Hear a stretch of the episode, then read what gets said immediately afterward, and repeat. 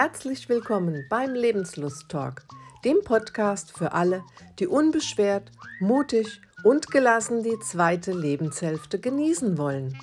Es geht hier um Lebensfreude, Beziehungen, Ernährung und vieles mehr, was uns in diesem Lebensabschnitt bewegt. Mein Name ist Barbara Holler. Ich bin Coach und Wechseljahreberaterin. Lebenslust ist zeitlos. Das ist mein Motto und das möchte ich dir hier gerne vermitteln. Viel Spaß beim Zuhören.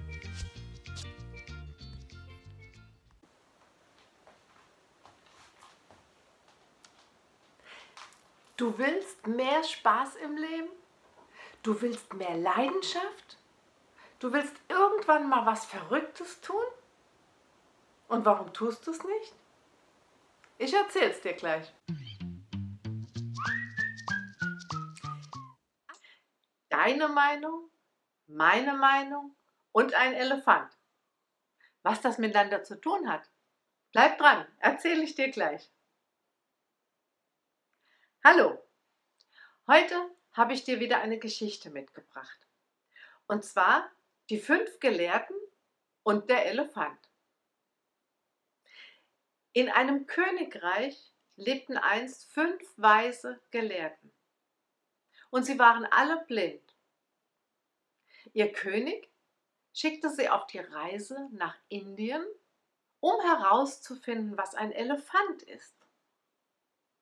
Dort angekommen, wurden sie von einem Helfer zu einem Elefanten geführt.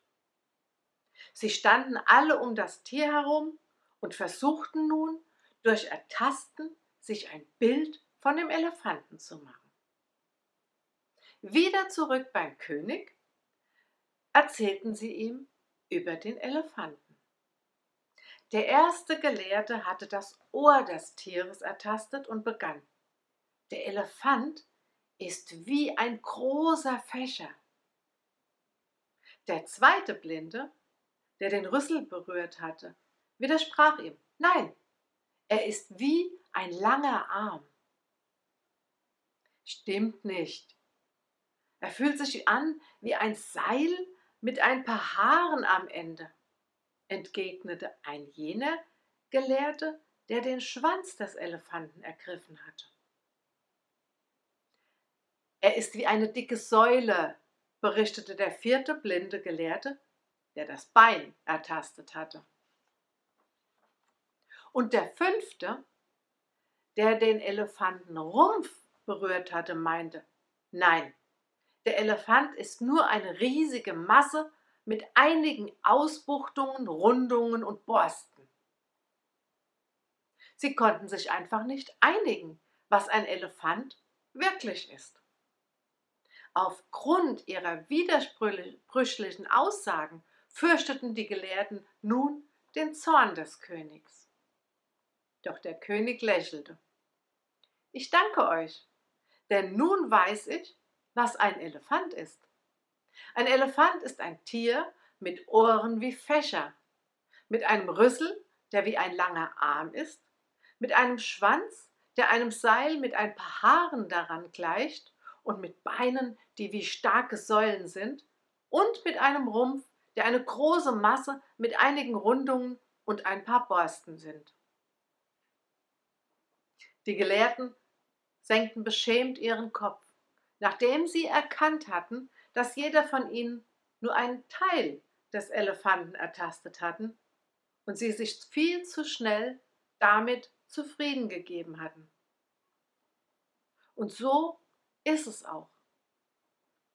Deine Wahrheit muss nicht meine Wahrheit sein.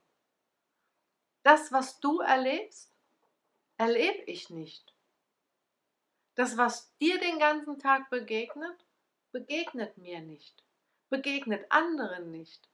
Und so hat jeder von uns einen Teil seines Lebens als Wahrheit des Ganzen.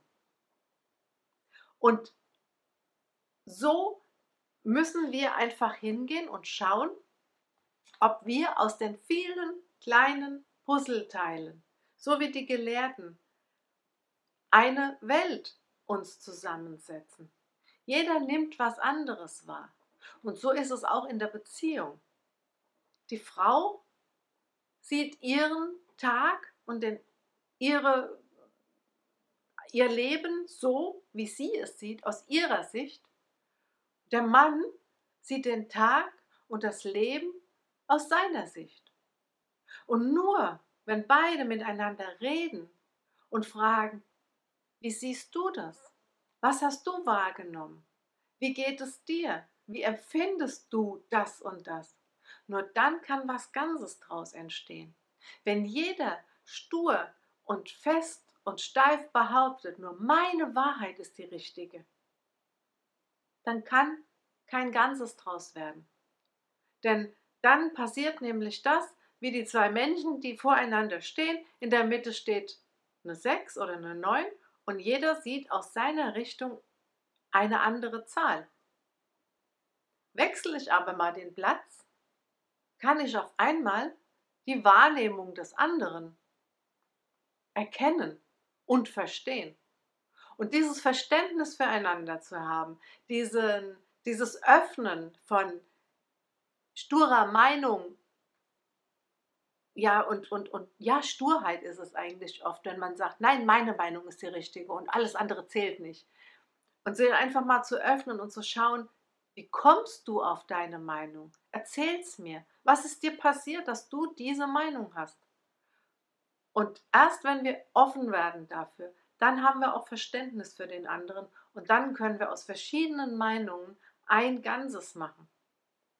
Und ich wünsche dir dieses Verständnis und dass du Menschen triffst, die auch ein wenig Verständnis für deine Meinung haben. In diesem Sinne, einen lebenslustigen Tag für dich. Deine Barbara. Schön, dass du wieder dabei warst. Ich hoffe, du konntest das eine oder andere Nützliche für dich mitnehmen. Und wenn du glaubst, einer von deinen Freunden könnte sich auch für den Podcast begeistern, dann leite doch den Link einfach weiter. Und über eine Bewertung auf den Kanälen, auf denen du mich jetzt gehört hast, würde ich mich auch sehr freuen. Lass uns die Lebenslust in die Welt bringen.